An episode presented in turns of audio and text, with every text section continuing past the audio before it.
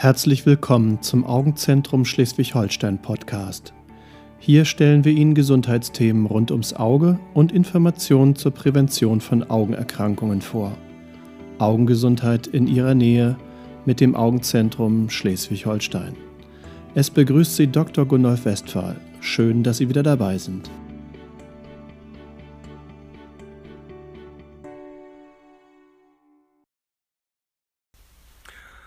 Das Thema der heutigen kurzen Folge ist die Blindenschrift Braille oder Brel.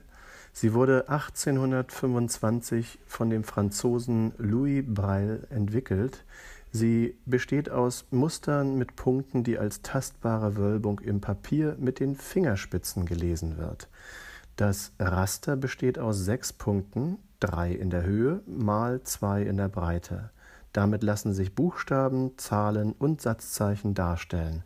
Es ergeben sich somit 64 mögliche Kombinationen. Computerbraille braucht mehr Zeichen.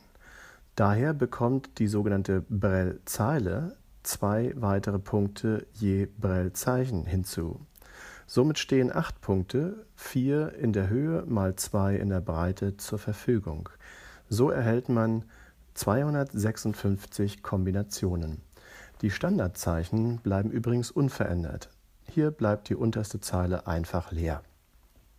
Um weitere Möglichkeiten zu haben, gibt es für diverse Sprachen und auch Fachsprachen spezielle Zeichensätze. Hier ist die Zeichenbedeutung eine andere. Beispiele wären die Schriftsätze für Mathematik, Chemie und Musik. Um Verwechslung zu vermeiden, wird am Beginn des Textes auf den Spezialzeichensatz verwiesen. Heutzutage gibt es für fast alle verwendeten Sprachen weltweit eine Breitschrift. Übrigens werden alle Breitschriften von links nach rechts gelesen, zum Beispiel auch Arabisch. Es gibt in unterschiedlichen Sprachen verschiedene Lösungen, um mit dem verfügbaren 64 Kombinationssatz auszukommen. Ein Beispiel wäre der Laut tsch.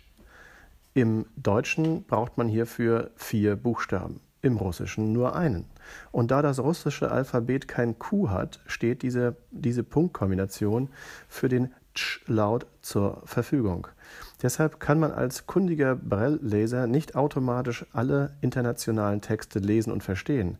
Man muss die Sprachbesonderheiten erlernen. Allerdings gibt es für die meisten Sprachen einen gemeinsamen Stamm von Zeichen, die ähnliche Laute darstellen.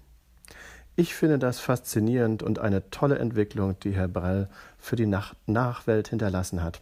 Er selbst ist zeitlebens nicht aus Frankreich herausgekommen. Seine Schrift jedoch hat die ganze Welt bereichert. Ich bedanke mich fürs Zuhören. Bis zum nächsten Mal im Augenzentrum Schleswig-Holstein Podcast. Ihr Dr. Gundolf Westphal. Wenn Ihnen unser Podcast gefällt, empfehlen Sie ihn gern Freunden und Verwandten. Teilen Sie ihn vielleicht auch in sozialen Medien. Haben Sie Wünsche und Anregungen? Senden Sie uns gerne eine E-Mail an podcast.azsh.de. Wenn Sie unsere Informationen hilfreich finden und die Sendung gerne hören, wären wir Ihnen für eine Rezension bei iTunes dankbar. Dies hilft uns, mit dem Nischenthema Augenheilkunde sichtbar zu werden und auch anderen Interessierten wertvolle Informationen zur Augengesundheit vorzustellen. Vielen Dank.